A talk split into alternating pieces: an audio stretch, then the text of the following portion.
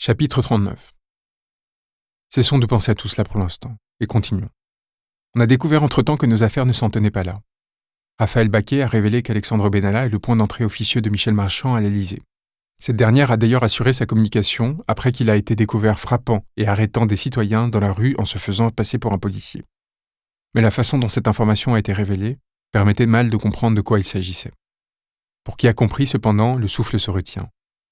Benalla ce même Alexandre Benalla qui, en sus de frapper des citoyens pendant son temps libre, avait tenté de monter une garde prétorienne à l'Élysée, c'est-à-dire de recruter des personnes déliées de toute hiérarchie policière et militaire pour commettre des basses œuvres en toute impunité? Oui, celui-là. On nous dira Halte là, vous passez du coq à l'âne. Attendez, et vous verrez. Laissez-moi vous expliquer. S'appuyant sur la réserve de la gendarmerie, Alexandre Benalla avait ordre de faire rentrer des civils au service de sécurité de l'Élysée. Il a eu la tutelle de gendarmes et de policiers mobilisés en cette maison, d'où émanent les ordres qui font et défont les carrières de tous les fonctionnaires du pays. La chose est effarante. Par un stage de quelques semaines, si le système avait perduré, il aurait été possible d'intégrer au cœur de l'État un vigile sans qualification particulière, sans contrôle hiérarchique autre que celui décidé par le politique, pour le mettre au service d'un seul homme, et lui donner une autorité de facto sur l'ensemble des forces de l'ordre républicaine de ce pays. Or, répétons-le, M. Benalla était, avec un certain Ludovic Schacker, la courroie de transmission de Mme Marchand à l'Élysée. Et nous comprenons pourquoi il aurait été chargé de passer à M. Émélien, conseiller spécial et tout-puissant proche d'Emmanuel Macron, les vidéos du 1er mai volées à la préfecture de Paris pour qu'elles soient diffusées sur les réseaux sociaux. M. Benalla avait frappé et arrêté des citoyens, alimentant sciemment un climat de peur et de violence dans le pays. Cela n'a pas été dit en ces termes, tant cela aurait pu inquiéter. Voilà le scandale Benalla. Pas ce qui en a été dit les menues escroqueries et affaires de passeport dont l'insignifiance nous accable. Et si cela nous intéresse, c'est bien que cela a un lien avec notre propos.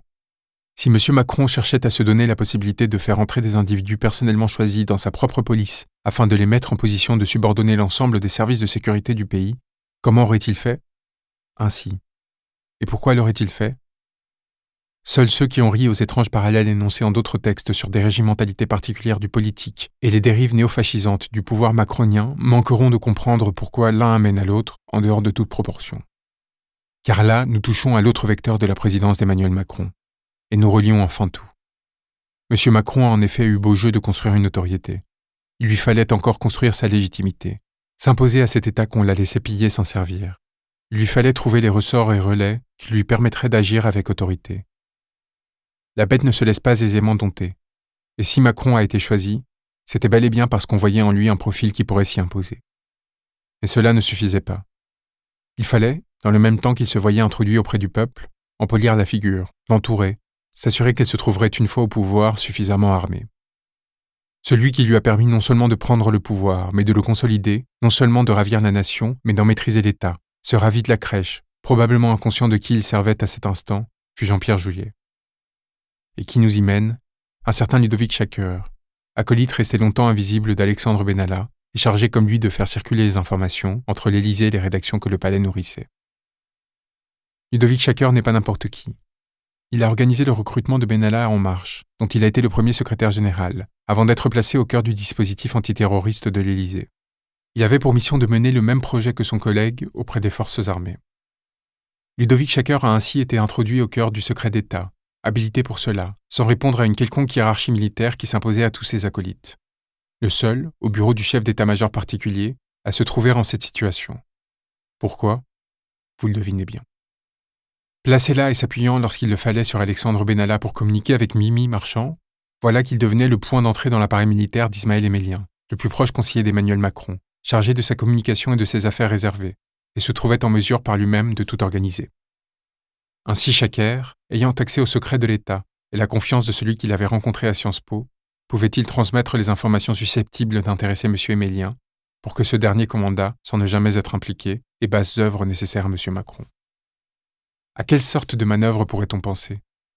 Imaginons, par exemple, faire transmettre à la presse de façon suffisamment discrète, à partir d'un compte anonyme sur Internet, des informations provenant du cœur de l'État, et les signaler à un journaliste ami via un intermédiaire qui relayerait tout cela. Voilà suffisamment d'intermédiaires pour qu'un conseiller spécial ne se trouve jamais impliqué par son accès aux appareils policiers et militaires via des personnes ne répondant à aucune autorité hiérarchique, permettant aux commanditaires d'ainsi se protéger. Et c'est donc sans hasard que l'on retrouve M. Benalla, là où il est, le 1er mai. Voilà donc que par le truchement d'un militant insoumis, filmant la scène où un haut fonctionnaire reconnaîtrait un certain Benalla, une affaire sortirait. Une affaire révélant que M. Macron dessinait à l'Élysée, via son conseiller spécial, une structure chargée d'alimenter les différents réseaux qui l'ont nourri en informations, permettant de discréditer ses adversaires ou de se protéger. C'est quelque part par hasard que le monde a révélé ce dispositif. En racontant que M. Benalla avait transmis à M. Emélien les images de vidéosurveillance de la manifestation du 1er mai 2018, et que M. Emélien les avait probablement par la suite fait diffuser sur des réseaux sociaux à travers des comptes anonymes, tout cela rapporté sans être expliqué, car l'on craignait que les dénégations des acteurs ne suffisent, pour des questions d'ordre légal, à faire taire ce que l'évidence imposait. Cette fois, l'information provenant de la hiérarchie policière et non militaire, M. Benalla et non M. Chaker, en avait été chargée. Cela n'a pas toujours été le cas. M. Chaker n'est pas un homme d'État, pas même un fonctionnaire.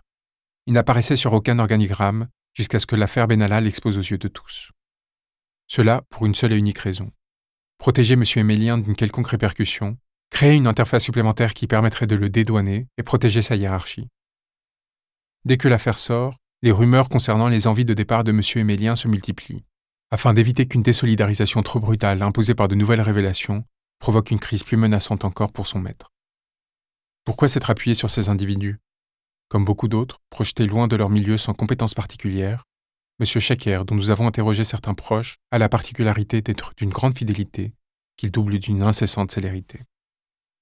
Ces hommes sont toujours utiles pour le pouvoir, Ayant seulement servi la DGSE quelques années avant d'en être évincé, il ne s'est retrouvé là que par la grâce et pour le service de son maître. La façon par laquelle il est arrivé à son poste en dit plus encore que les cartes qu'il a tenté d'y jouer. Sa promotion auprès d'Emmanuel Macron, peu avant la campagne présidentielle puis à l'Élysée, révèle l'intrication profonde du candidat avec un autre pan de l'oligarchie du pays, qui achèvera notre enquête. Celle qui s'assure que les intérêts des puissants se trouveront, quel que soit le choix de la majorité, relayés au sein de la machine d'État. Elle montre l'étendue des influences qui s'appliquent à la présidence de M. Macron, l'endogamie de notre élite, mais aussi la pauvreté du système de cooptation qui enclencha la première phase de son ascension, avant sa propulsion médiatique et son élection. Car si nous avons montré comment M. Macron a été projeté dans l'espace public par quelques hommes puissants, créant un déséquilibre immense entre sa notoriété et le désir qu'il suscitait, il nous reste à compter comment il fut en un premier temps coopté pour être ensuite consacré.